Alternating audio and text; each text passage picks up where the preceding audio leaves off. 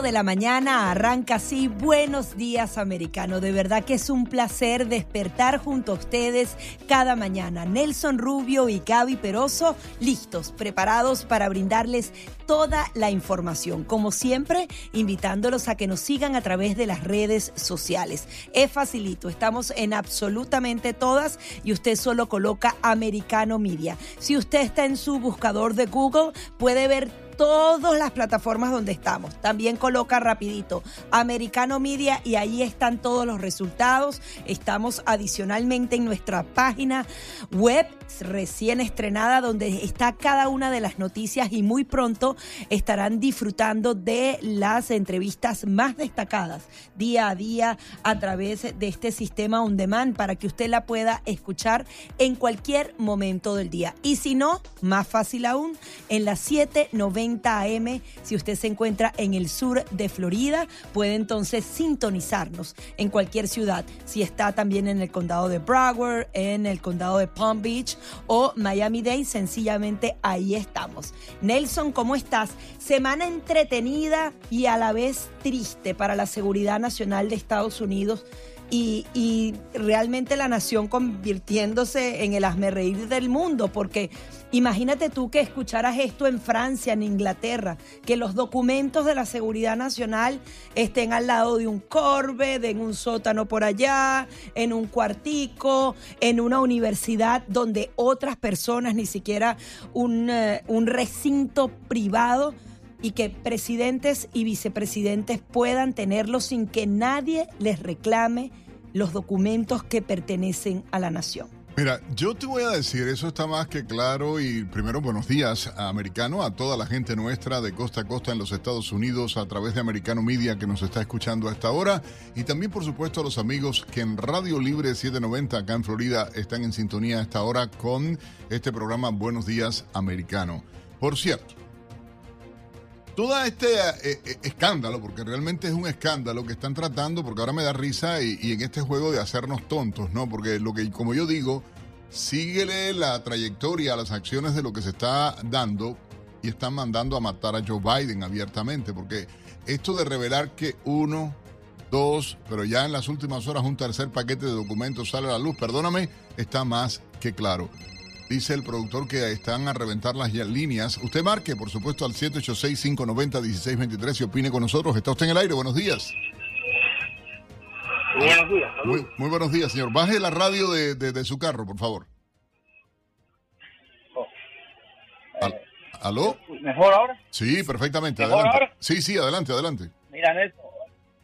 Oye, esa, esa, lo que está bien, está bien esa cosa de independientemente de demócrata se quedó especial. Vaya, eso, eso, el señor debe estar muy molesto con eso. Oye, eh, una noticia importante. Eh, yo sé que tú te fuiste de, de las 7.10, pero hasta que uno pasa un tiempo, uno todavía sigue medio vinculado. Eh, escuché de la voz de Ninoca que también se fue cumpliendo la, la palabra que, que dijo. Ojalá que se reúna con ustedes para que vea lo que es hablar en libertad de verdad. ¿Ok? Un saludo y gracias por dejarme opinar. ¿Cómo no? Ayer yo lo comentaba acá y, y, celebré el hecho de que nuestra colega Ninosca Pérez Castellón haya tomado esa decisión. Ella lo prometió y lo dijo en cuanto se consume, eh, se consuma, perdón, eh, o, se, eh, o se dé el, el, hecho, se consume el hecho de consume, correctamente dicho. Cuando se dé el hecho ya de la compraventa de manera directa, saldré. Ese lo hizo y, yo celebro eso. todo mi respeto para ella como colega. Eh, la vida demostró que yo me fui por libertad, me fui por integridad, me fui por, por respeto a mí como persona, a la gente que nos seguía. Pero ¿sabes qué es lo bueno de todo esto? Lamentablemente eh, la izquierda, los demócratas, han asesinado a la emisora em, emblemática del exilio pero radio libre. Usted sabe lo que significa eso y la connotación que tiene. Esta es la radio de todos. Quiero que usted se lo diga a su amigo, a su sobrino, a su hijo, a su hermana, a su primo. Radio Libre 790M. Cuando la gente ya viene para acá, se prende, se queda pegado a Radio Libre, ¿entiende? Y eso me da mucho gusto. Así que les pido a todos, por favor, de la gente histórica de esa estación, no queda nadie. Ya, Ninosca Pérez Castellón, que era la figura principal emblemática de esa estación, y lo voy a decir con todo respeto, dijo, me voy le dio la espalda a Univisión Televisa por la traición a la comunidad cubana, por vender una estación emblemática. Pero aquí está Radio Libre Aquí estamos nosotros para que usted pueda eh, participar, pueda oír, pueda decir y, y tenga cada la vez vamos a llegar más lejos, los planes de expansión vienen rodando y nosotros estamos justamente comprometidos en traducirle esta política nacional tan compleja. Cuando uno hace la búsqueda a veces es tan difícil conseguir información a profundidad en español para entender justamente a esta nación. Quizás lo podemos encontrar sobre nuestros países, pero no necesariamente sobre Estados Unidos y ese es uno de nuestros compromisos fundamentales. Dos cositas pequeñas, Mike Pompeo, quien fue secretario de Estado de Estados Unidos y adicionalmente un hombre que conoce muy bien el tema de la inteligencia, hace una recomendación que me gustaría replicarla dice que si sus niños y adolescentes tienen esta aplicación TikTok, por favor la quiten de sus teléfonos. Es una herramienta fundamental de espionaje. Ha sido prohibida en todos los aparatos de funcionarios públicos. Es un riesgo. Si su hijo no necesariamente todavía está tan enganchado y se lo puede evitar, por favor hágalo porque por allí saben dónde, cómo, cuándo, todo lo de usted, porque el teléfono de él también se enlaza al suyo, así que por favor tengan esta advertencia en cuenta. Oye, en otra noticia que no se ha hablado en los grandes medios uh, liberales de este país, la esposa de un supervisor de elecciones del condado de Woodbury en Iowa fue arrestada ayer, fue arrestada y acusada de más de 50 cargos de fraude electoral. Kim Pon Taylor, de 49 años en uh, Sioux City, que está casada con Jeremy Taylor, quien se había postulado sin éxito en las primarias republicanas por el cuarto distrito congresional. Esto para reemplazar al representante Steve Kim en el 2020. Bueno, fue acusada de fraude. Había una, un, un fraude electoral, hay que decirlo, desde las elecciones del 2020. ¡Ojo! Ojo, la información está en The Epoch Times. No es Nelson Rubio, no es Americano Media, no es Gaby Peroso, no es Radio Libre. Epoch Times publica la información, tiene todos los detalles, las declaraciones de oficiales del FBI, las declaraciones del Departamento de Justicia y, eh, mi gente, todo sale. Tarde o temprano todo sale todo a la luz. sale. Y hay que decirlo con fuerza. Ahí está la, la noticia, sí. está lo que se está viviendo y lamentablemente eh, es una gran verdad. Por cierto, por cierto, Gaby Peroso, sí, bajó la ayer eh, el índice de... Ah, la, pero no la vivienda ni los alimentos. La diferencia aquí es que los alimentos crecieron un 0.3%, la vivienda un 0.2%, es decir, sigue subiendo y la gasolina es la que promedió la cosa porque cayó 4.5%, así que tiene que estar muy pendiente. En un ratico vamos a estar hablando con ¿Ya un se preparó para la sobre nieve este, usted? Este punto, la nieve. Bueno, este fin de semana No, 7 pero, grados por, por usted centígrados. como la ropa como no sí, hoy no me traje mi bufanda. Ay, me da poder, Vic- me da elegancia. Víctor, ¿el qué? La bufanda, pero que me la pongo para los estudios, no para Ah. no pa andar por ahí en la calle. No, ayer sí llegó una colega nuestra aquí y venía con cuero, eh, ¿cómo es? Al de barro y paleta, pero no de playa, todo eran botas, abrigos de pelo, sombrero y todo, para que sepa, ¿viste? Mira, vamos con los titulares, que los tenemos aquí preparados. Vamos, vamos ya de inmediato con un resumen de algunas de las informaciones principales ah, llegadas a la redacción de Americano ah, Noticias en las últimas horas. Encuentran tercer lote de documentos clasificados en residencia de Joe Biden en Delaware. Los archivos estaban en una habitación contigua al garaje de la residencia en la biblioteca personal del presidente. La Casa Blanca admite errores luego de confirmar el hallazgo de los archivos. Al mismo tiempo afirman que el primer mandatario colaborará, colaborará con las investigaciones. El secretario de Justicia de Estados Unidos, Merrick Garland, nombró a un fiscal independiente para investigar sobre los documentos clasificados hallados en una antigua oficina y en una residencia privada de Joe Biden. Garland encomendó esta misión a Robert Hur. Él es fiscal federal que ha tratado tanto delitos de pandillas y narcotráfico como casos de corrupción y fraude. Donald Trump criticó al FBI por participar en campañas de censura y vigilancia. El expresidente solicitó una investigación en contra de las agencias gubernamentales por su presunta relación ilegal con el Big Tech. Aseguró en un video difundido en Twitter que existe una campaña masiva de censura y propaganda contra los ciudadanos norteamericanos. El líder republicano se muestra muy preocupado por la recopilación, intercambio y explotación de datos personales.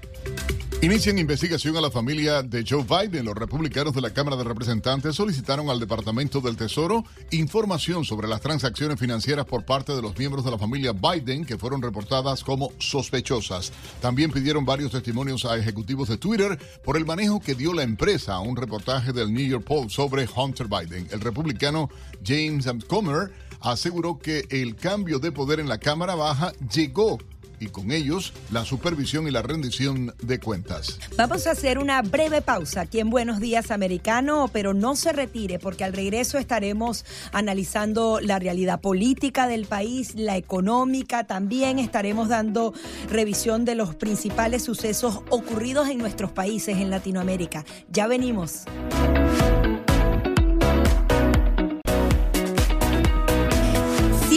15 minutos de la mañana continuamos con más de Buenos Días Americano, como siempre, con esta maravillosa programación de Americano Media retransmitida a través de Radio Libre 790 AM y a través de todas las plataformas digitales. Recuerden descargar o recomendar nuestra aplicación para que puedan disfrutar de todos nuestros programas en vivo. Ahora vamos a profundizar en este tema son tres paquetes de documentos hallados hasta ahora en diferentes puntos todos en poder del actual presidente de Estados Unidos, Joe Biden. Al parecer, los documentos estuvieron extraviados unos ocho años por allí, nadie los reclamó. En el caso de Donald Trump, sí le estuvieron reclamando insistentemente que devolviera estos documentos. No sabemos por qué es distinto en uno u otro caso y es por eso que hemos invitado a Bianca Rodríguez. Ella es analista político. Muy buenos días, ¿cómo estás? Buenos días, todo bien, gracias a Dios y ustedes. Muy bien, muy bien. Coméntanos tu lectura en primer lugar sobre este hecho. Veíamos que el presidente cuando le dijeron de un lote de documentos no reconoció los otros dos, pero ahora se vio en la necesidad de tener que reconocerlo.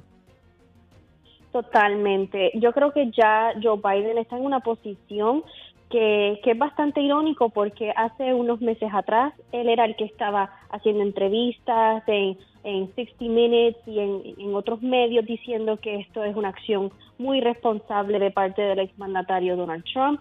Sin embargo, ahora es que nos estamos dando cuenta que no tan solo algunas agencias federales ya conocían de estos hechos desde hace más de dos meses, sino que también el Procurador General Merrick Garland también tenía conocimiento de estos documentos clasificados eh, en posesión del actual presidente, pero que son documentos de hace más de seis, siete años de cuando él era vicepresidente.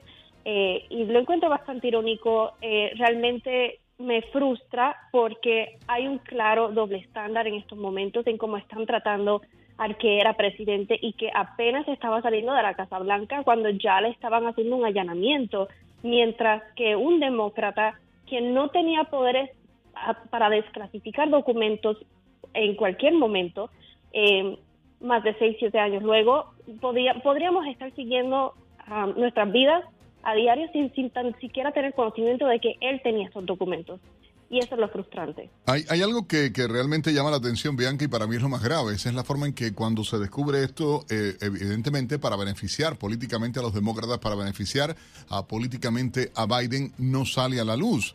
Ha habido mucha laraca, hay un doble rasero, ahora resulta, abro cierro comillas, es víctima porque está asombrado dicen eh, los titulares de los medios eh, liberales en Estados Unidos, está asombrado a Biden, está, eh, bueno, obviamente dicen que él está preocupado por esto, que él está colaborando, porque ha sido la retórica, él sí colaboró, él sí está hablando, él no hizo como Trump, porque ahora la comparación es con Trump. Claro, a Trump lo metieron, en, como yo decía ahorita, a manera de, broma, lo metieron en la caja china, le pusieron la púa, lo asaron, lo quemaron, lo, que, lo chicharraron, de todo pero con el caso de Biden no quieren hacerlo y es grave porque justamente, como decía Gaby, lo sabía el Departamento de Justicia, tú lo mencionabas también, lo sabía el, eh, FBI, lo sabía todo el mundo. Y ahora no es uno, no es dos, son tres paquetes de documentos secretos que por demás el último nosotros lo comentábamos a manera de broma también, pero que es grave, que hacía un documento secreto, una página olvidada dentro de un carro de un Corvette. eh, bueno, al lado del carrito. Bueno, la misma historia. carro, pues. Da igual, que hacen un garaje de una propiedad, documentos secretos del gobierno de Estados Unidos. ¿Cuál es el nivel de confiabilidad que hacía? Porque como te decía, con la intención de justificarlo, ahora pueden decir todo. Y, y como mismo te dicen la historia de que él está asombrado, te pueden decir, bueno, es que él no sabía. Pues Biden no sabe muchas cosas, ¿eh? de verdad. Últimamente uno se da cuenta de que lo, lo manipulan a uno ¿Hasta dónde y cuál es el sentido de este descubrimiento? ¿A dónde crees tú que apunta? Yo estoy diciendo, está Biden también en el, en el, el target de los propios demócratas, los están mandando a matar, diría yo en buen cubano, ¿no? No, yo mi teoría, yo creo que van a haber más documentos que van a encontrar, porque si lo pudieron encontrar en el centro donde él supuestamente trabajaba en la universidad y luego también en su hogar, eh, quién sabe si él también tendrá más documentos en sus otras propiedades, en su casa de playa o simplemente en otros lugares, porque como estamos bien mencionando, esto viene de hace muchísimo tiempo, de hace muchos años. En esos años que transcurren, estos documentos pueden ser movidos de un lugar a otro, eh, se pueden eh, manipular muchas personas que quizás habrán visto estos documentos, porque la verdad es que la, el nivel de seguridad o la falta de seguridad para proteger estos documentos supuestamente clasificados, pues no existía. Y que además, interesante también, que creo que ningún medio lo está cubriendo, es que el centro donde él trabajaba también recibía donaciones eh, del Partido Comunista Chino y de, y de otras agencias chinas. Y creo que eso es un súper riesgo a nuestra seguridad nacional, porque quién sabe si de, de esas donaciones, eh, pues quizás ellos habrán dicho, bueno, te hemos dado este dinero, entonces ahora permítenos acceder a este tipo de documentos para ver qué, qué tipo de información o inteligencia ustedes tienen sobre nosotros o sobre nuestros adversarios. Y creo que eso es algo que definitivamente deberían de reportar más porque esto posee un gran riesgo para nuestro país.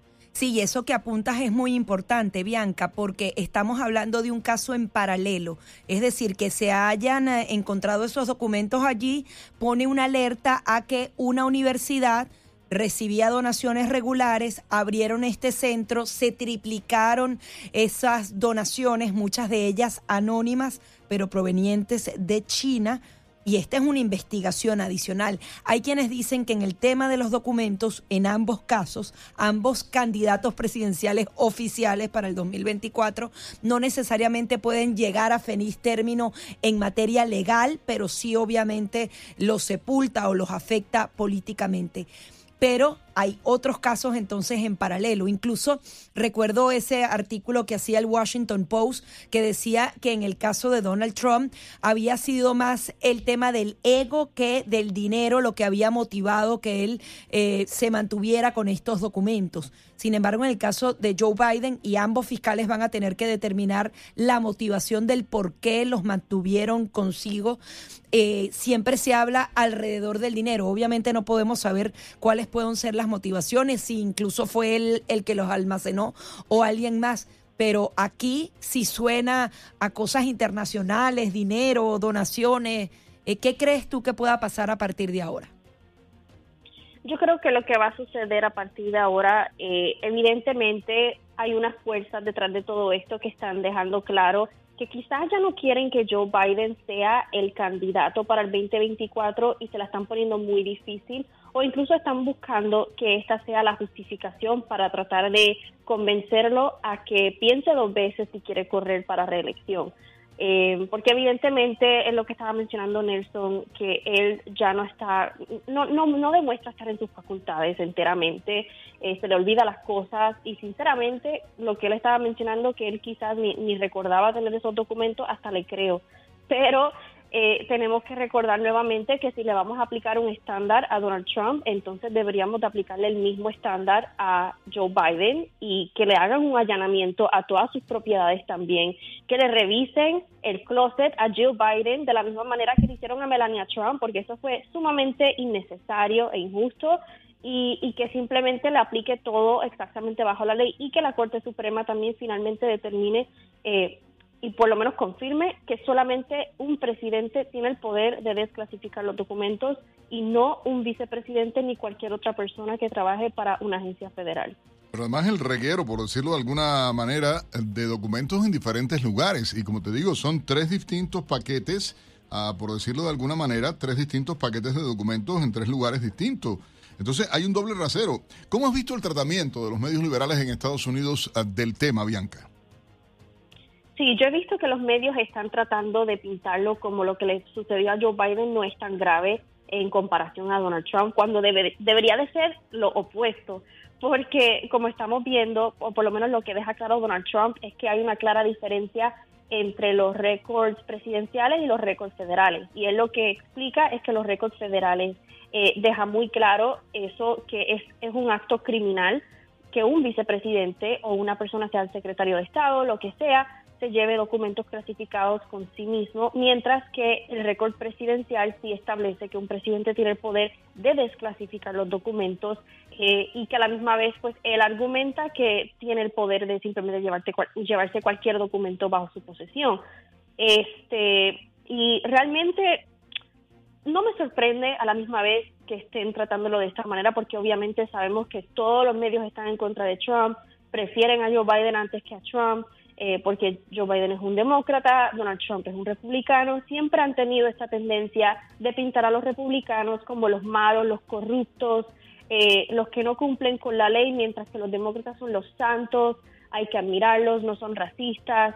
Y es pues no me sorprende por ese lado, pero a la misma vez me gustaría ver y creo que lo estamos viendo que por lo menos en, este tipo de medio, en, el en el espacio de ustedes, de americano, eh, y en otros medios un poquito más conservadores, pues estamos viendo que están tratando de ponerle un poco más de, freno o eh, tratando de pues alzar más la voz y demostrando cómo en ciertos aspectos lo que le sucedió o lo que le está sucediendo a Joe Biden es peor que lo que le sucedió a Donald Trump. Bianca, muchísimas gracias. Bianca Rodríguez, analista político, acompañándonos en Americano Media a través de eh, nuestro programa Buenos Días Americano. Ya regresamos.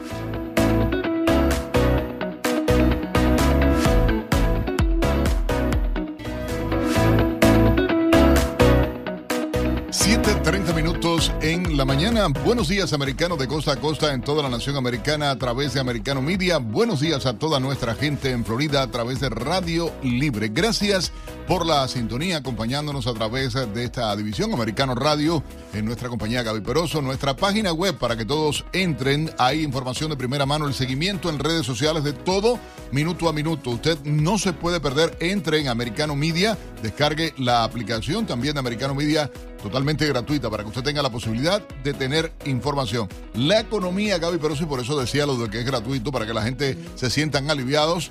Ah, todo pareciera indicar que va mejorando, abro cierro comillas, ah, desde el punto de vista macroeconómico en cuanto al tema inflación. Sin embargo, la realidad de lo que vive la gente, el costo ah, de la gasolina, el costo de los alimentos, el costo de la renta, de la vivienda sigue siendo dura para el bolsillo. El aumento en los precios de los alimentos, ayer lo veíamos, hay cinco productos básicos en la, eh, decirlo, en la mesa ah, del norteamericano común que están encarecidos en un 109, 110, 115%, algo increíble.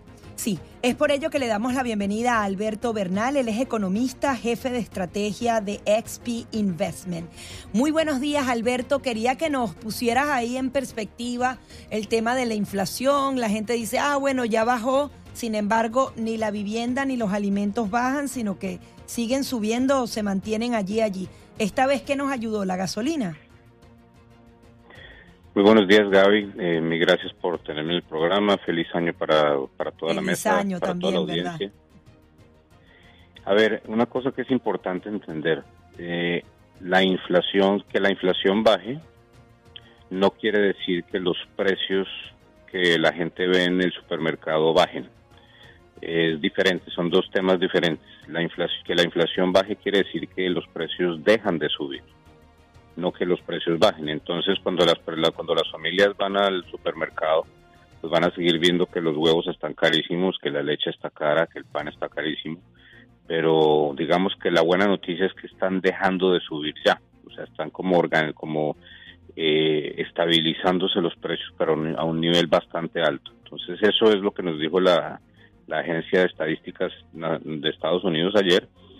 Insisto, es una buena noticia porque pues eh, lo importante, eh, es muy importante que dejen de subir los precios, pero pero no, no es como para abrir champaña para decir que, digamos, la docena de huevos va a caer en precio en, los próximos meses. Eso no va a pasar. Lo más seguro es que simplemente deje de subir.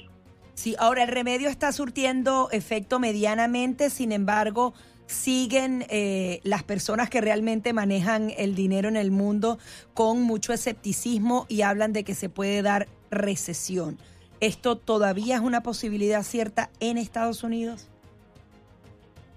Yo creo que sí, yo creo que en el, desde el punto de vista de XP, el banco para el que trabajo yo y la visión que tenemos los economistas que trabajamos en el banco, es que el riesgo de recesión en el 2023 sigue siendo el más alto. O sea, hay, obviamente hay varios escenarios, porque eh, hablar de economía, del futuro de la economía, obviamente, pues esto tiene, es, eh, hay mucha incertidumbre porque todo puede pasar, pero digamos que la mayor probabilidad de lo que vemos nosotros es que, los, que la, la economía de Estados Unidos caiga en recesión, pero va a ser una recesión suave.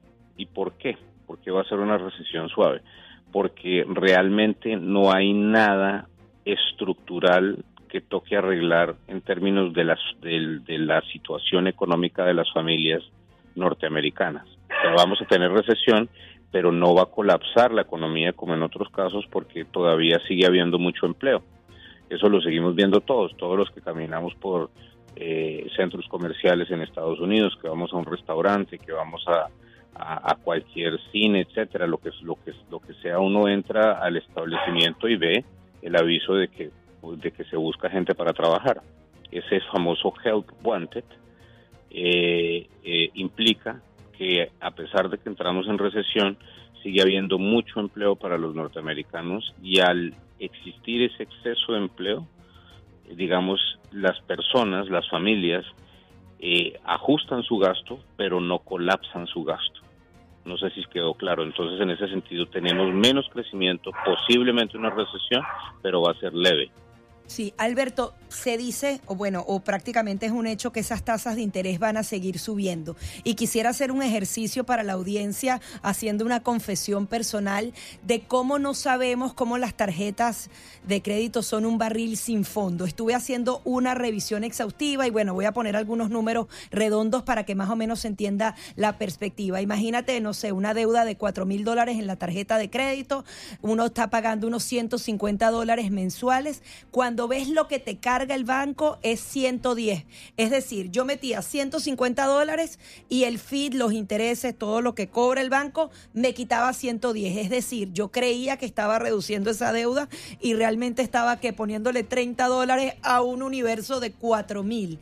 Eh, cuando no entendemos realmente lo que son eh, las tasas de interés, estamos jugando en contra de nosotros mismos. Quería que también le explicaras un poquito a la audiencia que hay que ponerse las pilas y pagar esas tarjetas de crédito o por lo menos no endeudarse más en este 2023?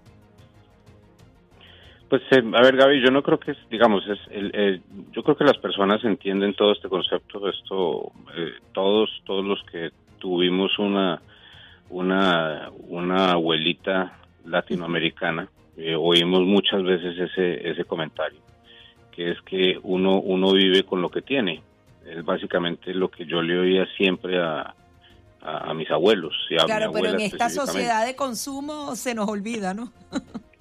Exactamente, y pues desafortunadamente, bueno, es digamos que yo no yo no estoy en contra del endeudamiento, no estoy en contra de que las familias digamos una familia joven, déjame darte un ejemplo, una familia, una pareja de 35 años que tiene un niño chiquito, entonces pues eh, el ingreso todavía no es lo suficientemente alto porque están creciendo, están avanzando en la vida y por lo tanto pueden gastar más de lo que entra en, la economía familiar en esos años. Eso, digamos, es una realidad de la, de la vida porque eh, hay que comprar pañales, hay que comprar la cuna, hay que comprar el, el, coche, hay que tener una casa un poco más grande para, para vivir porque hay un niño, entonces todas esas cosas son totalmente lógicas y, y es, la, es el derecho del el orden de la vida, ¿no? Pero lo importante es que si uno yo ya está cruzando la hacia la etapa más madura, ya los, los niños están mayores, etcétera, etcétera, y uno todavía sigue endeudándose el 10% de,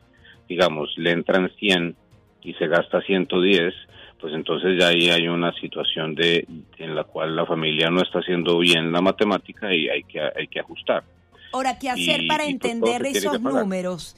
Porque nos queda poco tiempo. O sea, una recomendación para que la gente entienda realmente que esa deuda se puede convertir en miles y miles de dólares. Claro, no, pues digamos, eh, si los, si los intereses son altos y la gente debe un debe un dinero, pues eh, cada eh, va a estar trabajando para pagar esa esa esa esa, esa deuda, ¿no? No no para disminuir la deuda, sino para sostener digamos los intereses de esa deuda y eso es eso es una explosión, eso no o sea, hay que, hay que, hay que ser cauto y evitar tener esos balances tan altos en las, en las tarjetas. Finalmente, tu proyección para este 2023 para Estados Unidos, el tema de la gasolina va a volver a, su nivel. ¿Por qué bajó tanto, por ejemplo? Eh, eh, ¿Tiene que ver con este uso de las reservas que no se estarían usando este año? Eso ayuda un poco, pero yo pensaría que lo que lo que más pasó es que lo que más está pasando es que a pesar de la guerra entre Ucrania y Rusia, eh, realmente el petróleo ruso no dejó de fluir al, al, mundo. Lo que pasa es que se redireccionó su uso. Entonces Alemania ya no le compra petróleo a, Rusia, pero y, y, Rusia se lo vende a China. Pero como China se lo compra a Rusia y se lo compra en descuento, entonces China ya no se lo compra a Arabia Saudita. Entonces Arabia Saudita se lo vende a Alemania. Entonces la realidad es que a pesar de, lo que se lee, etcétera, en realmente el petróleo de, Rusia nunca salió del mercado y por eso no subió a los niveles que uno hubiese esperado que deberían subir. Eh, yo creo que para el 2023 lo más probable es que el, petróleo se mantenga estable entre 80 y 90 dólares todo el año. Por el lado positivo, eh, China está reabriendo, eso, eso implica más actividad. Por el lado negativo, pues el mundo, eh, Europa, Estados Unidos, etcétera, pues sí están en una situación económica mucho más difícil. ¿no? Alberto, otra de las metas que tiene la Cámara de Representantes a partir de ahora es bajar el gasto público. Bajando el gasto público y siguiendo con esta política de tasas de interés alta, ¿puede haber un alivio mayor que en 2022? Nos queda apenas un minutico. Pues bajar el gasto público debería bajar la inflación, efectivamente, porque eh, así es como funciona la macroeconomía. Si hay demasiado gasto público, pues sube más la actividad y eso implica más inflación. Entonces, una política desinflacionaria sí es disminuir el gasto público. Pues muy bien, muchísimas gracias por todas tus apreciaciones mucho gusto y feliz año para todos. Feliz año y también feliz Navidad, aunque ya suena un poquito viejo. Gracias. Alberto Bernal, economista, jefe de estrategia de XP Investment. Seguimos aquí en Buenos Días Americano. Tendremos muchos más temas para ustedes, también algunos titulares importantes de las noticias, así que ya venimos.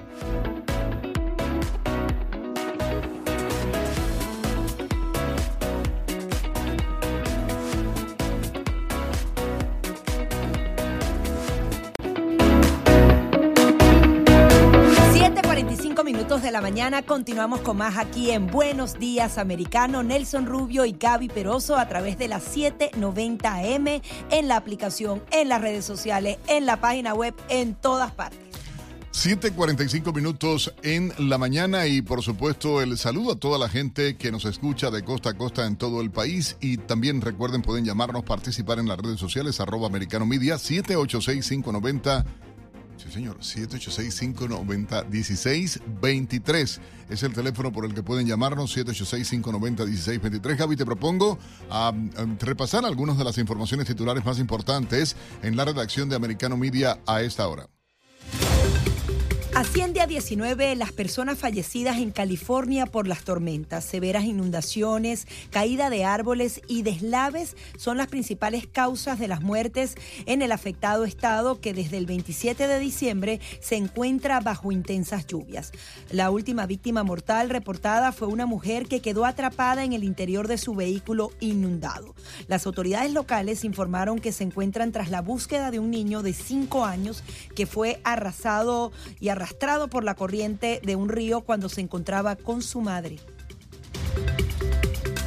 Enfermeras de Nueva York llegan a un acuerdo tras huelga. El déficit de personal obligado a las enfermeras a trabajar horas extra, gestionar el doble de pacientes y saltarse comidas e incluso recesos, según los representantes de los sindicatos. Las enfermeras paralizaron sus actividades en la madrugada del pasado lunes después de intentos fallidos de negociaciones. La Cámara Baja aprobó un proyecto de ley que busca prohibir la venta de petróleo de la Reserva Estratégica estadounidense a China, una norma impulsada por el Partido Republicano y que contó con el apoyo de parte de los demócratas. Para entrar en vigor, la ley deberá ser eh, ratificada por el Senado, donde el Partido Demócrata tiene mayoría, aunque podría salir adelante si algunos senadores progresistas votan que sí. La medida pretende que los productos de petróleo de las reservas estratégicas de Estados de Estados Unidos no sean vendidos a ninguna entidad bajo la propiedad, control o influencia del Partido Comunista Chino, con la excepción de que no vayan a exportarse a China. En otra información, el gobierno de Estados Unidos informó de un aumento significativo de avisajes de ovnis en su territorio.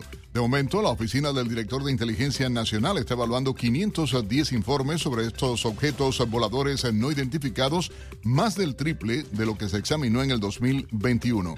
Esta cifra surge del último informe difundido por el organismo correspondiente a 2022, que incluye asimismo 119 encuentros anteriores a 2021 que no fueron reportados en su momento por miedo al estigma de que estas declaraciones pudieran generar. Y ahora nuestro compañero Diego López nos trae toda la actualidad deportiva. Finalmente llegó el tan esperado viernes. Gracias por compartirlo en Americano Miria este tempranito. Soy Diego López y como saben ya, también llegó el turno de la actividad deportiva más destacada hasta esta hora. Iniciamos con la Supercopa Española, que tendrá clásico Barcelona-Real Madrid para definir al campeón el próximo domingo. Será la primera final de Xavi Hernández y vaya tipo de partido decisivo le tocará al de Teculé, quien en las declaraciones post-triunfo ante el Betis, sufrido por cierto, le puso paños tibios a la importancia de ganar su primer título en el banquillo Blaugrana tras dos temporadas al frente. No, yo siempre quiero jugar contra los mejores, ganar a los mejores y creo que en este momento el, Madrid es uno de los mejores equipos, por lo tanto, bienvenida sea la final, a competirla, a disfrutarla y a intentar ganarla. Yo dije ayer que tampoco va, nos va a cambiar demasiado, ¿no? La queremos ganar, nos hace mucha ilusión, pero no va, no va a cambiar la temporada. Pase lo que pase, nosotros intentaremos luchar por los tres títulos que quedarán.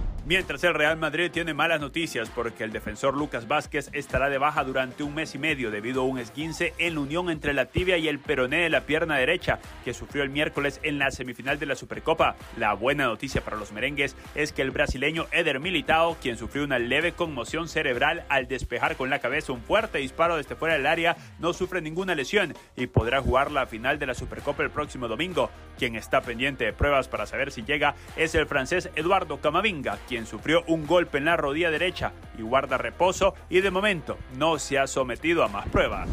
En otra información, Cristiano Ronaldo decidió donar el balón de oro ganado en 2013 a la caridad como acción benéfica para ser subastado por la fundación Make a Wish. De acuerdo con el diario inglés The Mirror, en dicha subasta el multimillonario israelí Idan Ofer fue quien adquirió el galardón a cambio de 645 mil dólares, los cuales fueron destinados a la organización infantil, la cual se encarga de apoyar a los niños con enfermedades graves y otros problemas que atraviesan. En 2017, Idan Offer el 32% de las acciones del Atlético de Madrid y comenzó su aventura en el fútbol para posteriormente hacerse propietario mayoritario del equipo portugués FC Famalicao el cual ha contribuido para incrementar su fortuna hasta los 9.700 millones de dólares, patrimonio que ha construido gracias a su participación directa en el mundo del fútbol.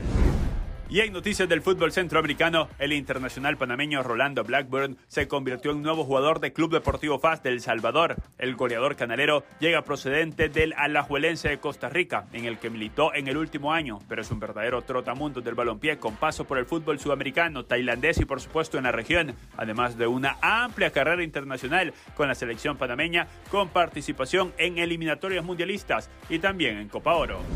Momento a hablar de la NFL que mañana vuelve a la actividad por la ronda de comodines y continúan las bajas para la etapa más importante de la temporada porque se conoció que Lamar Jackson no se recuperó de su lesión y los Baltimore Ravens lo han puesto a su jugador en la lista de lesionados dos días antes de que se enfrenten a los Cincinnati Bengals el domingo. Fue en la semana 13 ante los Denver Broncos que Lamar jugó su último partido en la NFL, pues después de ahí fue diagnosticado con una torcedura de ligamento patelar de la rodilla izquierda, lo que provocó que se perdiera a los últimos encuentros de la temporada regular y ahora se confirma que no estará en el wild card. Hay que recordar que Lamar no es el único lesionado de Baltimore, pues el mariscal de campo suplente Tyler Huntley también presentó una lesión de tendinitis en el hombro derecho, pero se espera que él si esté, de no hacerlo, será Antonio Brown, quien lidere la ofensiva.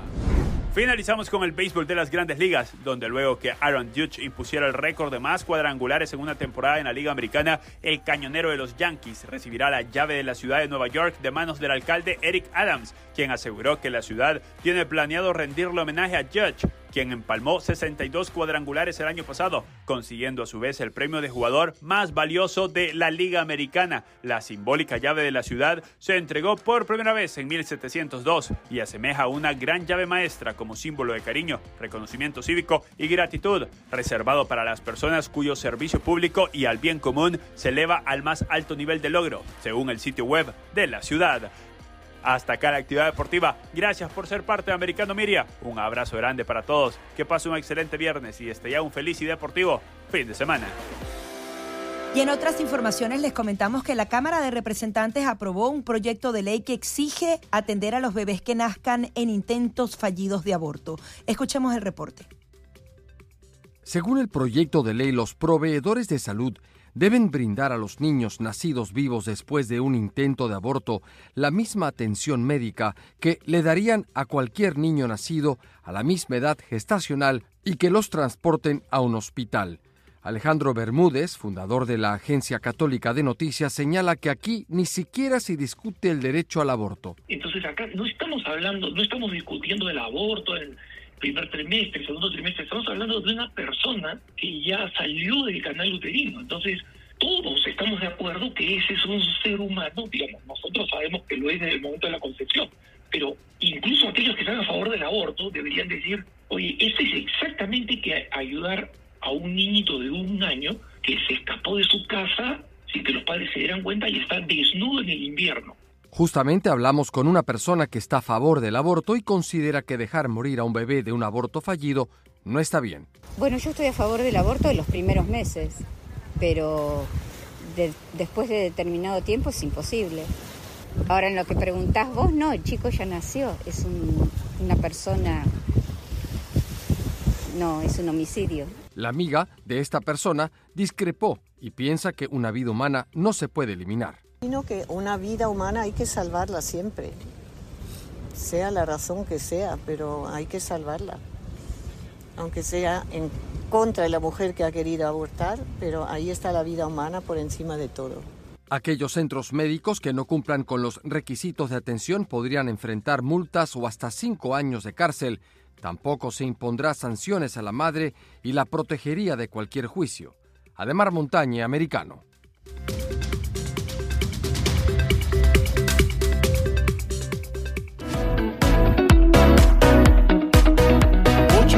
En la mañana, 8 en punto en la mañana, hora del este en Estados Unidos. La temperatura, dice que la lluvia viene, Gaby, hoy después de las 11 de la mañana se espera que esté lloviendo. Hay 62 grados Fahrenheit actualmente acá en Miami y se espera lluvia, se espera eh, hoy durante el día un 70% de probabilidad de lluvia pasada a las 11 de la mañana y luego el fin de semana, ya lo sabe usted. 7 grados centígrados y yo, yo siempre, yo sigo todavía con, ah, mis centígrados. Gaby, pero eso es increíble. Pero hay parte entonces de la audiencia que me entiende mejor. Va a ser bastante frío. Va a ser frío. Bueno, acá en el sur de la Florida, imagínate, la gente va a ser ridículo. la ah, gente que nos escucha en Nueva York o en las Carolinas o en, no que sé yo, en Washington.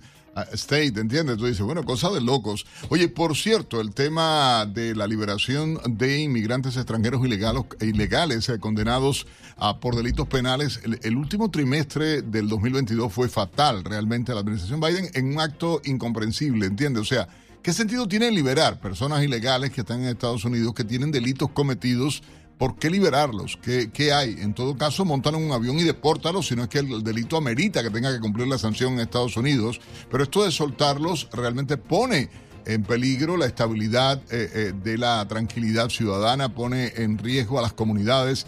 Digan lo que digan para que no vengan, ah, que si es racista, que discrimina. No, son delincuentes, perdónenme. Sí, eh, los números son bastante claros. El Servicio de Inmigración y Control de Aduanas hablaba que desde el primero de octubre hasta el 18 de diciembre, 1.363 extranjeros ilegales condenados eh, y más de 1.800 extranjeros ilegales con cargos penales pendientes en su contra fueron liberados en Estados Unidos. Para analizar esta realidad, hemos eh, invitado a Alejandro Treviño, él es analista político y miembro de la campaña, fue miembro de la campaña del gobernador de Texas, Greg Abbott. Buenos días, Alejandro. ¿Qué nos puedes comentar al respecto? ¿Es que las cárceles están colapsadas? y se tienen eh, que deshacer de un grupo importante, pero estamos hablando de personas que tienen antecedentes penales. ¿Qué has podido averiguar al respecto?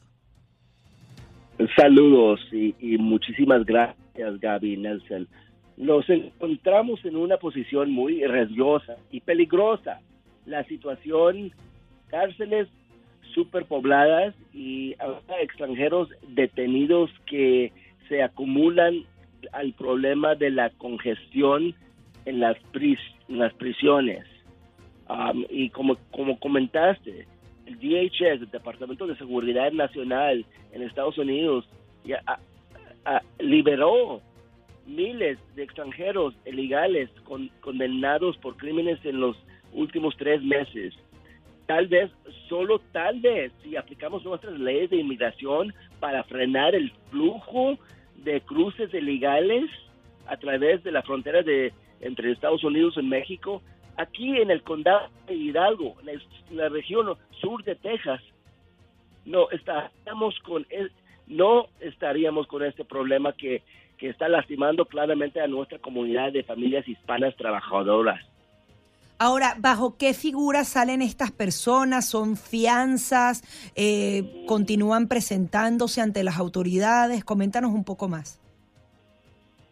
Claro, para saber, mira, eh, el gobernador Greg Abbott firmó a, ley SB 6 en el año 2020 que obliga a los detenidos por crímenes violentos a que paguen en efectivo para salir de las prisiones de Texas. También tienen la posibilidad de pagar una fracción del pago de la financia por medio de una compañía de bonos de financia si no disponen del dinero en efectivo.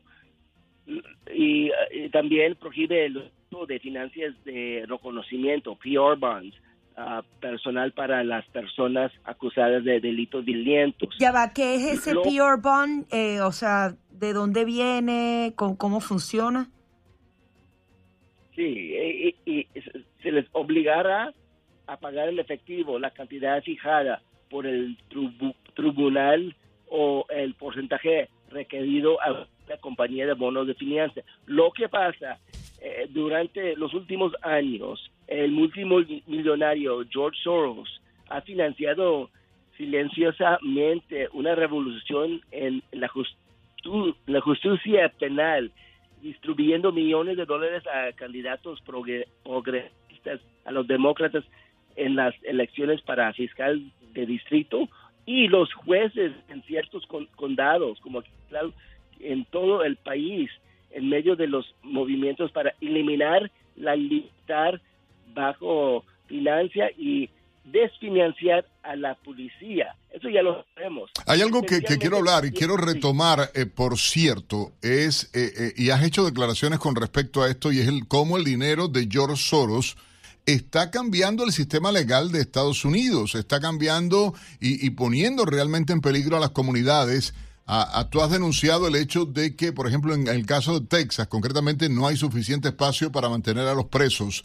Igualmente, eh, quieren hacer reducción. Ojo, muchos de estos centros penitenciarios son privados, están recibiendo dinero por mantener allí a la gente, pero eh, esto de eliminarlos, el hecho de sacar a los criminales, está poniendo en peligro a toda la comunidad, pero también el que financie Soros la elección de jueces que están a favor de este tipo de cosas ah, es grave realmente, Treviño. Claro que es grave. La, cárcel en Hidalgo, el condado de Hidalgo, lleva meses luchando contra un grave problema de sobrepoblación. Está equipada para solo uh, ah, 1.200 prisioneros. Y sin embargo, el condado ha estado pagando para que 600 personas se queden en otras instalaciones de la región. Esto ha costado dinero y, al condado tanto por el transporte de los detenidos como por el pago a esas otras estaciones de otros uh, costos de vivienda, de los internos adicionales. Así es que eh, eh, eh, pone mucho mucha presión porque no, hay otra. Tienen que dejar salir a, a los um, detenidos para por el, flujo de migrantes que está viniendo. hay, hay, mucha presión. Todos no, no caben.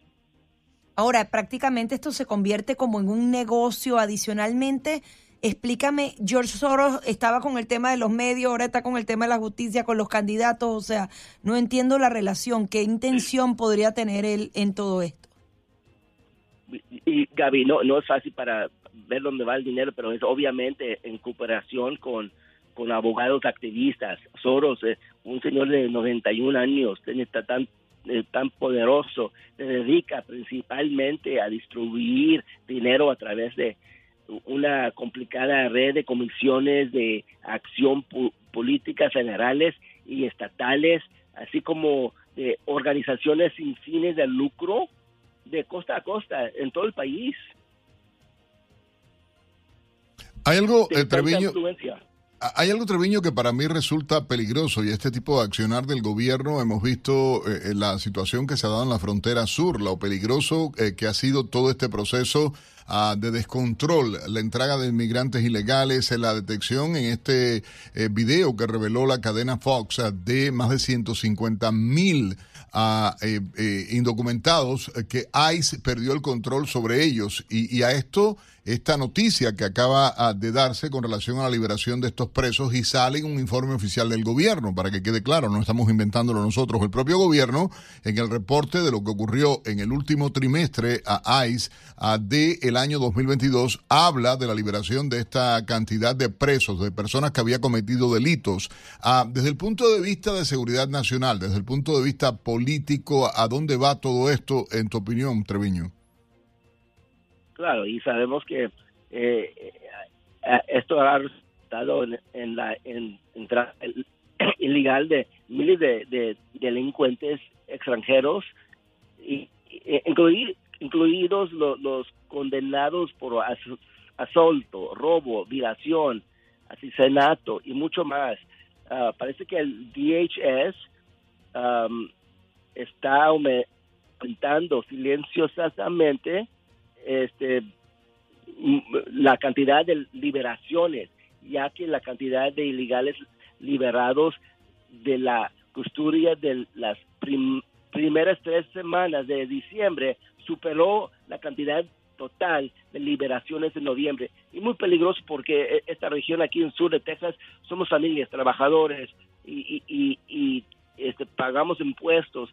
Y poniéndose eh, eh, aquí vemos muchos que están cruzando, cruzando el puente, el Río Grande, y eh, eh, es un peligro que ya, ya lo sabemos, pero eh, no, no para. Y está poniendo mucha presión en nuestra comunidad, mucho riesgo, mucho peligro, y tenemos, tenemos que parar, que, tenemos que poner el freno. Sí, todos estos migrantes están en peligro de muerte cada vez que emprenden un viaje como esto.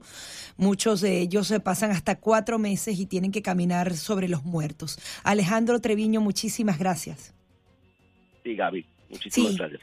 Treviño es analista político y miembro de la campaña del gobernador de Texas, Greg Abbott. Vamos a hacer una nueva pausa y enseguida venimos con más.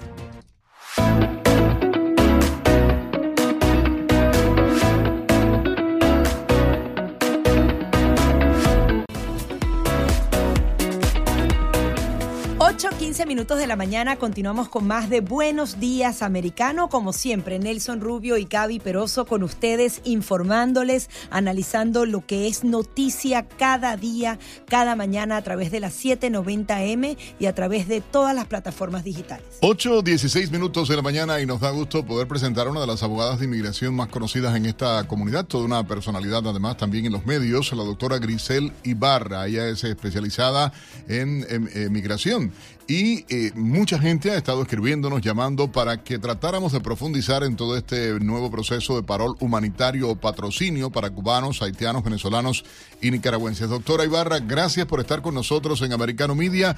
Ah, vamos a tratar ah, de eh, conectarnos. Se cayó la llamada en este momento y muchas noticias hemos tenido, Gaby, de personas que ya, eh, por cierto, han recibido la autorización del patrocinio financiero. O sea, ahora queda dentro del proceso la, la I-130, que es todo lo que daría el proceso ya para poder emigrar como a residente temporal en Estados Unidos y esto obviamente, o residente permanente, eh, es algo que es de ayuda para la comunidad, ¿no? Sí, yo sé que el proceso parece ser muy engorroso, son demasiadas planillas, demasiados detalles a tomar en cuenta, pero si uno lo compara con cualquier proceso migratorio de traer a una persona del extranjero hasta acá, es uno de los uh, procedimientos más simplificados que existe y adicionalmente la rapidez. Tú hablabas entonces de esa aprobación de la persona que va a ampararte eh, eh, a manera financiera, pero luego de eso realmente es, es, expedito la manera en la que emiten el permiso de viaje. Conocemos experiencia de venezolanos que han podido traer a sus familias en menos de un mes, así que ahora le toca entonces a las demás naciones que van a disfrutar de este beneficio. Y para entender cómo hacerlo, ya tenemos nuevamente la doctora Grisel Ibarra ya en línea telefónica. Doctora, un placer saludarle, Nelson Rubio, por supuesto, como siempre, y Gaby Peroso, mi colega acá, igual igualmente eh, conversando con usted. Gracias, gracias por tenerme en el programa. Doctora, Mira, ah, ¿en qué te puedo- mira, sí, eh, a ver, dígame usted cuál ha sido el tema que más le han preguntado, qué es lo más que están pidiendo las personas para tratar de entender este proceso ah, de parol humanitario o de patrocinio ah, financiero para llegar a Estados Unidos. No, mira, hay una diferencia entre un parol huma- humanitario y lo que está pasando ahora. Cuando tú pides un parol humanitario, el parol humanitario siempre se ha podido pedir para cualquier persona. Por ejemplo, ¿te acuerdas hace, hace un mes o algo que llegó un niñito de Cuba que tiene una enfermedad? Sí, claro. Eso es un parol humanitario. Eso es un parol humanitario. Eso se puede, eso siempre se puede pedir. El parol humanitario se pide a través de la planilla I-131 y se pone y se pone un affidavit de I-130. Esto que, ofre- que ha ofrecido el presidente es completamente diferente a eso. Para esto tú tienes que llenar la I-131, que es el documento para viajar, pero tienes que poner el affidavit I-134A, la A de Alberto. ¿ok? Ese affidavit, el patrocinador tiene que ser una persona que sea residente o ciudadano, que tenga un estatus legal en los Estados Unidos, como una, por ejemplo, una visa H1, una visa L1, que tenga TPS, tiene que ser una persona que, que tenga eh, derecho de estar en los Estados Unidos y que pueda llenar los requisitos a través de, los income taxes, a través de las cartas de trabajo, a través de eh, evidencia de que tiene los que tiene los fondos para que la persona no vaya a ser carga pública de los Estados Unidos. Entonces, fíjate, mientras más edad tenga la persona que tú estás reclamando, más van a ser los requisitos de mantención. ¿Por qué? Porque no es lo mismo una persona que llegue de 30 años que puede trabajar aquí que una persona que viene de 80 años que no puede trabajar aquí.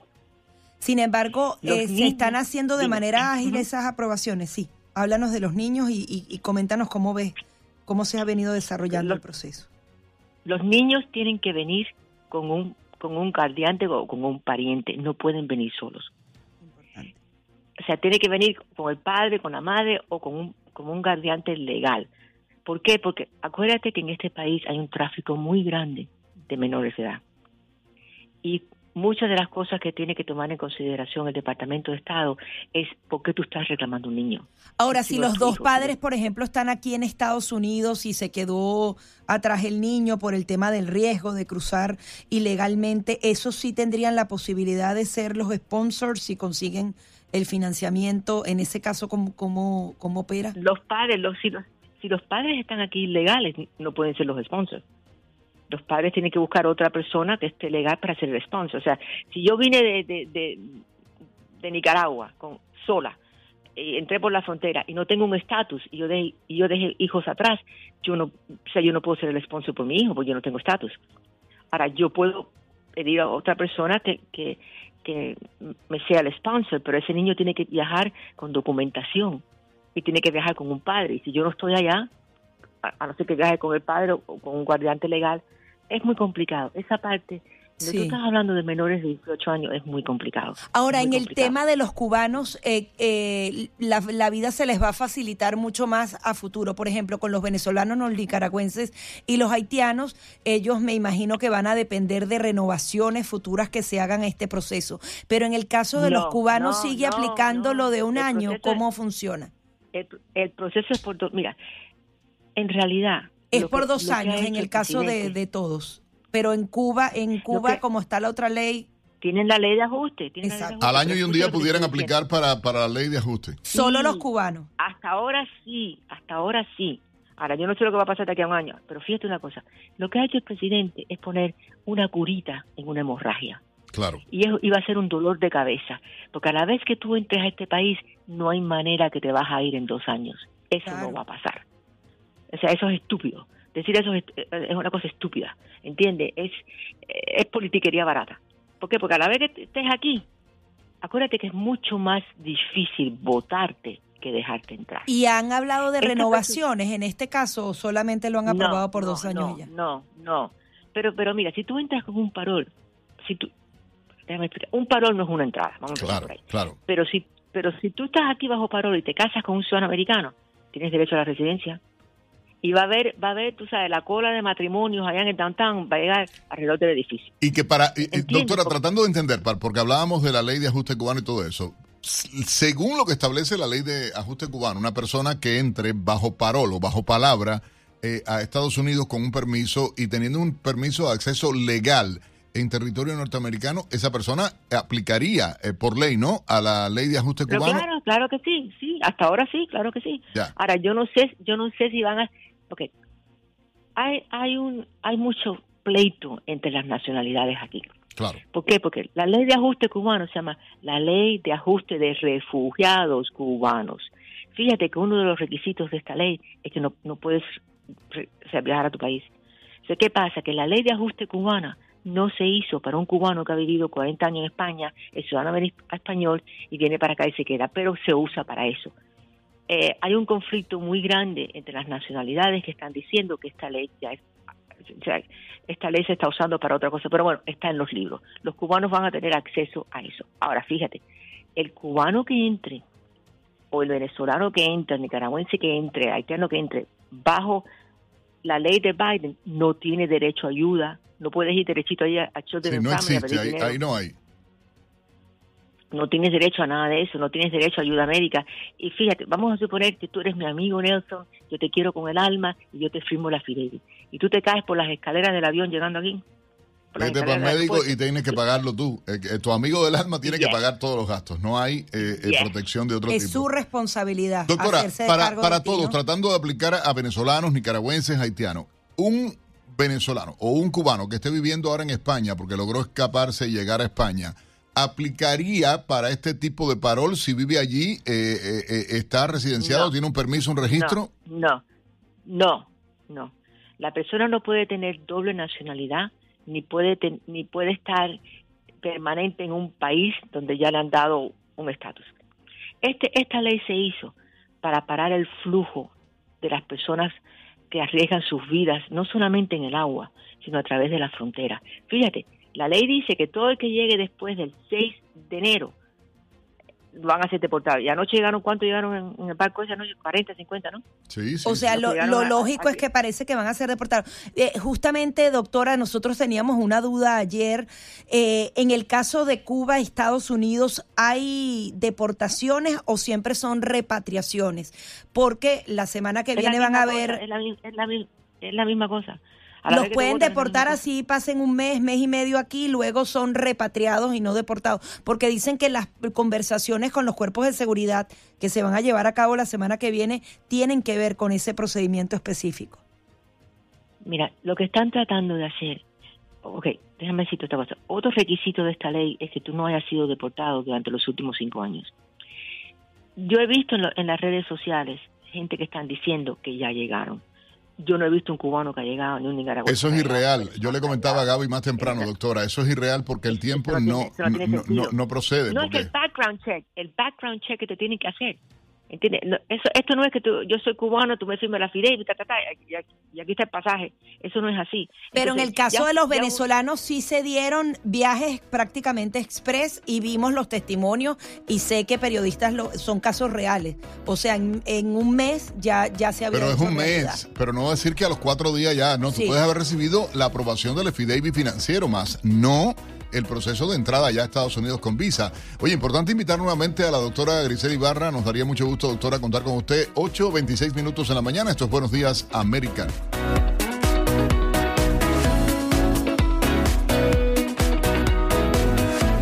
30 minutos hora del este en Estados Unidos y por supuesto pendiente a toda la información que se está generando vamos eh, con un resumen de noticias eh, en las que están trabajando nuestro equipo en Americano Noticias a esta hora Gaby.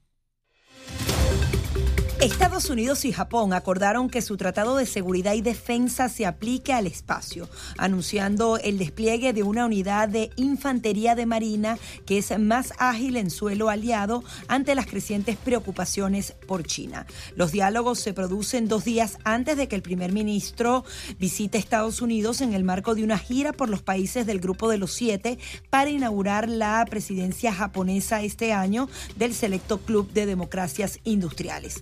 Estados Unidos y Japón advierten que los ataques hacia, desde o dentro del espacio presentan un claro desafío para la seguridad de la alianza que podría involucrar el artículo 5 de su Tratado de Defensa Mutua que afirma que un ataque contra uno es un ataque contra ambos. El presidente del Comité de Asuntos Exteriores de la Cámara de Representantes de Estados Unidos solicitó al Departamento de Estado una serie de documentos relacionados con la retirada de las tropas estadounidenses de Afganistán en 2021, ordenada por la administración Biden. De ese modo, el republicano Michael McCall anunció la investigación del comité sobre la decisión de Biden y estableció el día 26 de enero como fecha límite para que el Departamento de Estado responda a su solicitud. De lo contrario, prometió emplear el poder de la citación. Es imperativo que el Departamento de Estado proporcione respuestas completas a estas solicitudes de larga data y el comité no tolerará demoras continuas, comunicó el republicano al secretario de Estado de Estados Unidos, Anthony Blinken, a través de una carta a la que tuvo acceso la cadena CNN. En caso de incumplimiento, el comité utilizará las autoridades disponibles para hacer cumplir estas solicitudes según sea necesario, incluso a través de un proceso obligatorio, advirtió. La casa de subasta Sotheby's espera obtener entre 5 y 7 millones de dólares con la venta de una camiseta de la leyenda del baloncesto Kobe Bryant, quien murió trágicamente en un accidente de helicóptero en 2020. Este precio superaría el récord de 3.7 millones de dólares que se le pagó en 2021 por la camiseta del ícono de Los Ángeles Lakers, que ganó cinco campeonatos de la NBA dos medallas de oro olímpica y se situaría entre los artículos deportivos de colección más caros de la historia. Se trata de una camiseta amarilla y violeta con el número 24 que vende una anónima propietaria usada por el jugador en 25 encuentros el año en que fue designado el mejor jugador de la temporada regular de 2007 a 2008. Las autoridades de República Dominicana celebraron un récord en turismo, principal actividad del país, con casi 8.5 millones de visitantes en el 2022, un 37% más que el año anterior. El Ministerio de Turismo anunció que 7.2 millones de personas viajaron por avión a destinos de la nación caribeña entre enero y diciembre del año pasado y que 1.3 millones llegaron por vía marítima. Son 3.2 millones más en relación a 2021, cuando la industria iniciaba su recuperación tras la abrupta caída provocada por la pandemia del COVID-19. Argentina registró en 2022 una inflación anual de 94.8%, el nivel más alto en 32 años y uno de los más elevados del mundo. El país suramericano está inmerso en una inflación crónica de dos cifras desde hace una década, un fenómeno de múltiples causas, tanto internas como externas. La cantante estadounidense Liza Marie Presley, hija de la leyenda del rock and roll Elvis Presley, falleció a los 54 años tras sufrir un paro cardíaco, según confirmó su madre Priscilla Presley en un comunicado publicado en la revista People. La cantante había sido trasladada al hospital después de que su asistente la encontrara inconsciente en su casa de Calabazas en el condado de Los Ángeles. El mensaje llega después de que la cantante fuera reportada en estado crítico tras haber sido inducida a un coma y de que su madre pidiera en redes sociales a la gente que la mantuvieran en sus oraciones.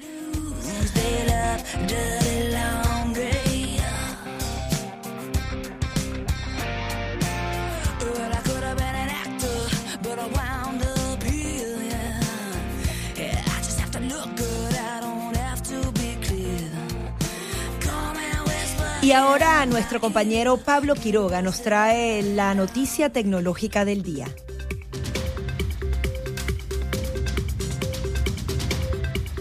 Bye. Hola, ¿qué tal? Soy Pablo Quiroga con la noticia tecnológica del día. Rusia confirma que la nave espacial Soyuz apostada en la Estación Espacial Internacional sufrió el impacto de un meteorito. En diciembre se había conocido que la cápsula sufrió una gran fuga de refrigerante. En ese momento, Roscosmos, la agencia rusa, había descartado que el impacto fuese producto de un meteorito, pese a que el golpe de algo había originado un agujero de menos de un milímetro de diámetro. Como consecuencia, la parte rusa concluyó que la Soyuz MS-22 deberá regresar a la Tierra sin tripulación. El próximo 20 de febrero, Roscosmos enviará una nave espacial Soyuz MS-23 con carga pero sin tripulación para que sirva para el regreso a casa de dos cosmonautas rusos, Sergei Prokopiev y Dmitry Petelin, y el astronauta estadounidense salvadoreño Frank Rubio. La Soyuz MS-23 será lanzada desde el cosmódromo ruso de Baikonur en Kazajistán a bordo de un cohete portador de Roscosmos. Según el exdirector de vuelo de la NASA, Wayne Hale, esta será una misión sin precedentes porque no había ocurrido antes que alguna agencia haya tenido que enviar una nave para rescatar a una tripulación en la Estación Espacial Internacional. Soy Pablo Quiroga con la noticia tecnológica del día. Gracias, gracias a nuestro colega Pablo Quiroga por la información tecnológica. A usted la vi bien, Gaby, pero Bien, como bien. bien comida. No, no, no, ¿qué es eso, A Nelson? usted disfrutó los cachitos Ay, esos de esos chorizo y queso eso espectaculares sí, de Pascal delicioso, sí, Gracias sí. por ese regalo de desayuno eh, que nos hicieron llegar en esta mañana. Sí, bueno, que se repita. Sobre todo eso, que se repita. Dice, dice eh, eh, un amigo ahí que, que- que entró ahorita al estudio, dice, no, pero si Gaby no está gorda, digo, le concho, se te notó que tú eres cubano. Gorda, compadre, y no está gorda. Con la L, Golda. Gorda, sí, no, ahí para no, nada, para para nada. nada. Cuidándose uno cada vez. ¿Ah? No, no, es que eso de- dice que yo sí estoy gordo. Eh, No. eso sí está gordo. Esa es una Ah, frase. eso es una, eso no, pero Claro, el problema pero es gordo, eso ¿no? es- Eso es un problema que está grande, ¿no? Cuando te dicen eso sí está gordo en Venezuela es que estás bien buena, estás en tu punto. Ay, O sea, ¿de verdad? Así que no estamos Pues mal. mira, yo no oí eso nunca en Venezuela todo el tiempo que viví allí. No, es- Uno no, de los tantos piropos ese- que nos decimos en la calle. Eso es muy fuerte en. Esa es buenísima, está buenísima esa tía. ¿entiendes? Sí, Y sí, en pero bueno, España también igual, ¿no? puede ser. A menos de que te lo digan eso, si está gordo, si te lo ponen en otro tono, estamos Mira, ahora 786-590-1623. Está usted en el aire, la gente llamando a esta hora. Es viernes, que se note que es viernes. Eh, eh, buenos días. Sí, buenos días. Buenos días, señor, le escuchamos. Ah, no, quería decir dos cosas. Siempre la doctora Ibarra está muy clara. Y ahora tocó el tema de superficial, pero tocó el tema de, de la ley de ajuste. En cualquier momento también ella pre- predijo muchas veces que iban a quitar la ley de pie seco, pie mojado, por la misma conducta de los cubanos. Que no se le olviden todo eso que están oyendo. Ella siempre está muy clara. Y lo otro, compadre, es un señalamiento. Estoy loco por poner un sticker en el carro mío que diga Rayo Libre 790. y Bueno, hay que, es verdad, eso es una Lo- buena idea. salir, Tenemos que imprimirlo y repartirlo por toda la ciudad. Mira, viene una campaña de, de promoción muy fuerte eh, en los próximos días, tanto de Americano Media por el crecimiento que tenemos eh, tanto a señal eh, de imagen como a señal de radio, no solo para Miami, ya estamos en todo el país a través de Americano Media, en, en Roku, en Apple TV, en todo esto, pero ahora viene el tema de expansión de radio grande y entonces ahí ya en el centro de la Florida, en, toda la nación americana, así que imagínate eh, eh, el esfuerzo que se está haciendo porque somos la primera cadena conservadora. Y en esto de Radio Libre, como mataron a la otra estación lamentablemente, toda la gente que estaba allí, yo les pido que sepan que esta es su casa. Radio Libre 790 es la estación de la gente que ama la libertad, los conservadores, la gente que cree en la democracia.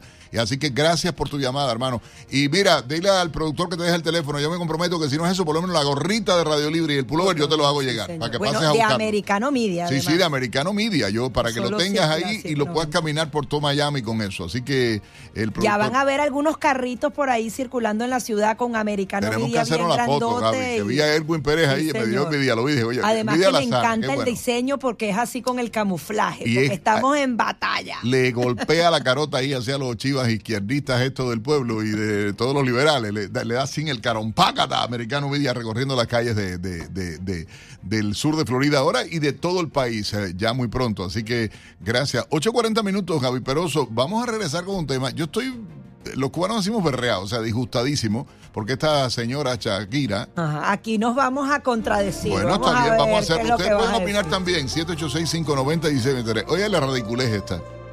¿Quién dice que todo? ¿Quién es Shakira? ¿Todas qué? Bueno, este está defendiendo a los hijos, que obviamente es No, un punto sí importante, defiendo- pero Shakira ay, se está desquitando No, sabroso y haciendo plata. Vamos a hablar de eso al regresar. Yo para mí eso es una. Bueno, ¿para qué?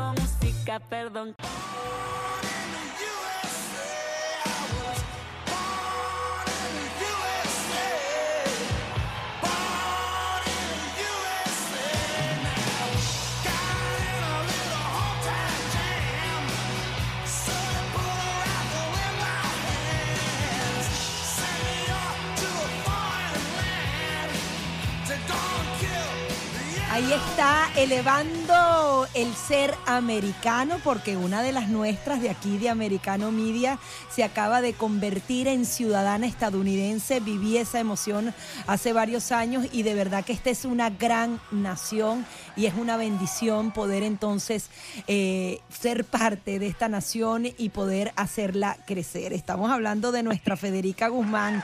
¿Cómo estás? Vaya, Federica, aplausos y todo. Felicidades. Gracias, qué bonito, qué bonitas palabras. Presentadora de, de- una de las presentadoras del programa en desventaja. ¿Qué clase de crimen cometen con la gente que se sienta en esa silla? Sobre todo los caballeros que van a sentarse ahí en desventaja con ellas. Pero excelente programa, felicidades de verdad eh, para todas ustedes. Oye, hoy te traemos aquí, además de celebrar, por supuesto, tu, tu- el convertirse en ciudadana americana, no porque somos americanos, ¿no? Y eso hay que decirlo con mucho gusto. Y somos libres, ¿verdad? No? Amén. Es. Eso es. Oye, somos libres, pero eso voy a decir lo que pienso en este minuto. Si el director puede poner la canción ridícula esta que ha sacado Shakira ahora, porque Mira, eso digo Federica, yo. No, vamos a a pelear sabroso aquí. Vamos Bueno, a- no, a, oír a Nelson Rubio y después decimos nuestra ver, a ver, bueno, que ponga la Es canción. verdad.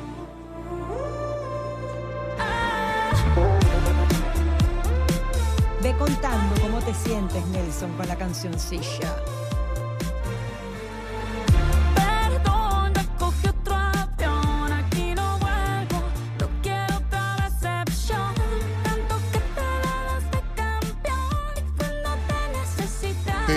No, era campeón, Shakira, para estar claro. Y te lo comiste, te enamoraste cuando era un baby, señora mayor.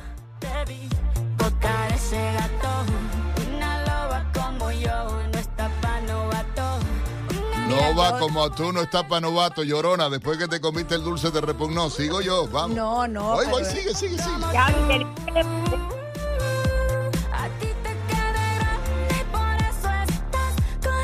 Yo sí creo que le queda bien Que dice que por eso está como una gatica. No, mentira, él es un tipo. a Mira, que la perdón, deja en un año o dos, perdón, Nelson, 45 eso contra no. 24 años. Perdón, Shakira. Pero mira, más allá de todas esas cosas, a mí me resulta ridículo y lo voy a decir claramente, porque primero tiene que haber un respeto. Piqué. Aunque la haya traicionado, whatever, lo que sea, yo no justifico ningún tipo de cosa de esa. Cuando uno está enamorado, está enamorado. Cuando se acaba, se acaba. Pero que una mujer aproveche desde el punto de vista comercial para atacar al padre de sus hijos, porque estás poniendo al padre de sus hijos. Y en eso coincido con nuestra colega Vanessa, el artículo excelente que escribió, que está en Americano Media, tienen Sí, que que leerlo. es el manual de lo que no se no debe se hacer debe en una ruptura. Claro, no, se, debe. Hay que leerlo. El artículo, búsquenlo en Americano Media para que lo lean. Y coincido plenamente con ella. Y lo he dicho desde el primer momento porque sabes que cuando salió la canción lo dije aquí, antes incluso ah, eh, eh, del artículo de Vanessa, que es excepcional. Lo digo con honesti- honestidad y estoy de acuerdo. Aunque Pero- también la venganza es dulce. Ah, hay hay qué muchas venganza, cosas. vieja Federica, ¿qué ridícula. piensas tú, Dios mío? Vieja ridícula, Federica, porque yo de verdad no entiendo, para que sepa, ¿viste?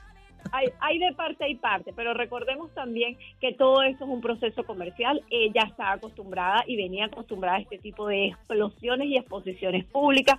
Si bien hay niños de por medio, no podemos aplaudir el tema de que se exponga de esa manera un- una relación que fue larga y hay dos frutos de esa relación. Pero yo creo que esta es la respuesta a un Piqué que, según explica la prensa rosa en España, la engañó más de 50 veces. Piqué no canta, Pero, pero ¿qué le Piqué hacía importa a la prensa rosa o a nadie? No, si ella bueno, lo aceptó, perdónenme ustedes. Es que ella también interpreta la realidad de muchas mujeres que les gustaría poderse vengar de esa manera y, y en vez de llorar, facturar, como perdón, dice pero que- sí. la frase de la canción. Son, Oh. son visiones. Pero, pero entonces no seas descarada, ¿entiendes? O sea, vas a estar cuestionando que te, te pusieron los cuernos 50 veces, tú que eras una guantona. No, de verdad. que es una Qué bueno guantona, Dios mío.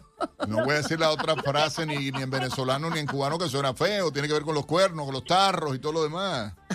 Cuéntanos, Yo creo Federica. que, que realmente lo que se está viendo es una explosión por parte de Shakira para callar muchísimos comentarios. Es una explosión además publicitaria, una explosión donde ella, por supuesto, está sumando mucho dinero. Es una canción que queramos o no, la gente ha volteado y la ha escuchado. El que está a favor o el que está en contra ha escuchado la canción. Y Shakira lo está haciendo para que mujeres eh, abran los ojos. Quienes estén pasando por situaciones iguales que las de ella, traten de abrir los ojos. Es lo que prácticamente ella le está gritando al mundo, pero también deja claro que hay una gran guerra. Y yo creo que hay muchos, muchas pinceladas personales en esta canción. Además, muchas, eh, a ver, ya son indirectas que le está lanzando. No, ahí no hay indirecta, eso es directo al grano Pero sin directo a qué, interpretaciones. directo a qué, que si el Casio, que si el carro, ¿qué le importa a nadie? Es un tipo exitoso, Bueno, un deportista. También, le- también les comento que esta canción está haciendo que marcas como Renault y vehículos como Twingo, que hoy en día existen solamente para Latinoamérica y fueron modelos muy famosos,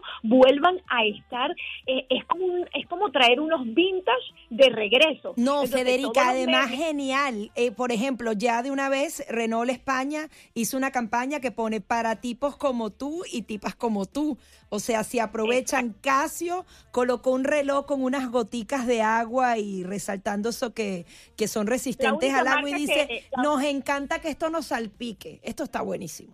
No, pero La es que comercial es un, un batazo, Ah. comercialmente estoy de acuerdo, pero ella es, es una mujer, más allá del llanto, más allá de resentida, dolida. 45 contra 24, Shakira, te vuelvo a recordar. No, papá, ¿entiendes? pero esos 45 No, yo apruebo. Yo, no, me- yo me quedo Pero con no, la voy a- no me quiero 45. meter en ese tema.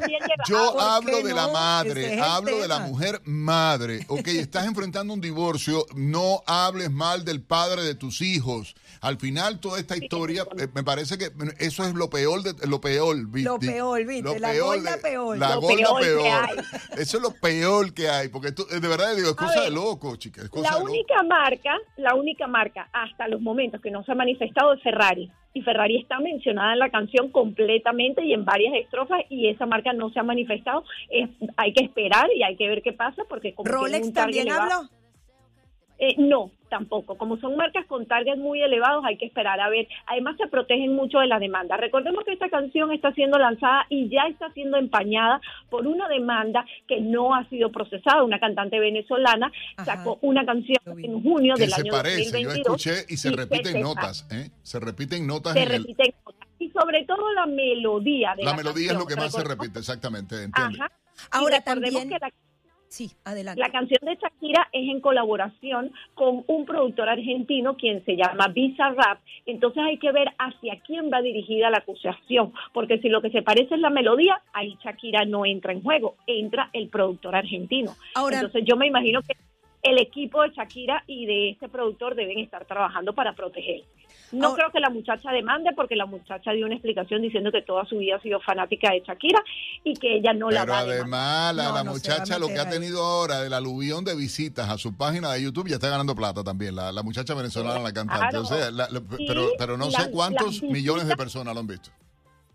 Claro, y las visitas a su canción. Recuerden que los artistas, aparte de todo lo que generan, generan regalías. Regalías es todo el dinero que genera Spotify hoy en día, que es una plataforma que muchos jóvenes o la gran mayoría tienen sus dispositivos de música, utilizan en el carro. Entonces yo escucho que hay una demanda, voy a Spotify y escucho la canción de esta chica venezolana. Entonces aquí en esta canción, Nelson, te guste o no, está ganando todo el mundo. Yo creo que hasta Piqué está ganando seguidores. No, a mí me encantó, mira, a mí me encantó el Twitter que publicó Piqué con el circo, la carpa, la payasa y todo lo demás, y la estrellita incluso esta. eh, eh, me encantó eso, porque además, de verdad te digo, viste, a mí lo que me pica, lo que me duele... Sí, pero lo, lo que me duele a mí es eh, la actitud de ella ignorando a sus hijos. Tanto que dijo porque Piqué subo al niño en un show de televisión hace menos de una semana y resulta que lanza después una canción en la que ataca al padre de sus hijos. Eh, eh, es ridículo. Nada, perdón, Shakira, eh, te quiero, me Sí, yo encanta. creo que hay- hay- no voy a un concierto de Shakira, no me gusta como cantante, o sea. Eh, Sí, vamos a la Shakira vieja. Shakira vieja, sí. Vamos a la Shakira vieja. Sí, bueno, pero ¿te acuerdas la de la escoba? No me acuerdo. Ya, ya tenía un precedente de este tipo de Oye, qué linda esa muchacha, ¿eh? La Shakira inicial. Gracias. Federica, por estar aquí y felicidades nuevamente. Mi gente, viernes, eh, feliz fin de semana para todos. Sigan con la programación de Americano Media. Ya está Paola Serna lista para llevar su noticiero a todos ustedes. Gaby Peroso, te toca, como siempre, frío fin de semana, ¿eh? Frío, frío. Hay que salir y andar en parquecitos. Hasta el lunes. Mis días